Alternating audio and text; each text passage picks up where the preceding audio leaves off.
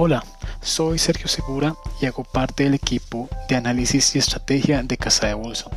El día de hoy les queremos hablar sobre nuestro más reciente informe realizado por el área de renta variable, Oráculo de Semargos, navegando en medio de la tormenta.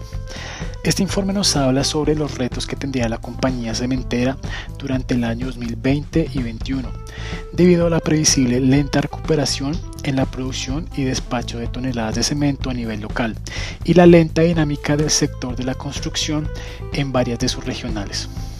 En este sentido, analizamos sus indicadores de liquidez y niveles de apalancamiento, dado que la reducción relevante en sus volúmenes de cemento y el aumento de créditos de corto plazo para fortalecer su posición de efectivo impactarían su nivel de endeudamiento, EBITDA y flujo de caja operacional, llevándonos a la conclusión de mantenernos al margen de este emisor.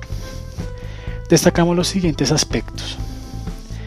En primera instancia, consideramos que la recuperación del sector construcción local demoraría en alcanzar los niveles vistos en el 2019, debido especialmente a la gradual recuperación del segmento de edificaciones y los altos niveles de inventario de vivienda no vis. Por su parte, creemos que la dinámica en Estados Unidos se recuperaría de manera más rápida, en contraste a la lenta reactivación del sector construcción en Centroamérica. En segunda instancia, encontramos que el emisor A1T20 contaba con una buena posición de caja, favorecida por el desembolso de créditos por cerca de 160 millones de dólares. No obstante, su concentración de deuda en el corto plazo es relevante y la compañía ha venido haciendo renovaciones de sus obligaciones de corto plazo para reducir las presiones de liquidez. Del mismo modo, al observar su nivel de apalancamiento medido por el indicador deuda neta EBITDA, estimamos que este llegue a niveles superiores a 5 veces.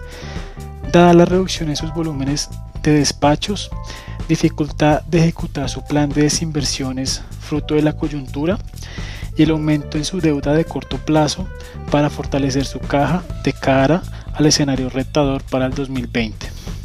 Asimismo, consideramos relevante monitorear de cerca su plan de ahorros sobre costos y gastos y reducciones en CAPEX para el presente año.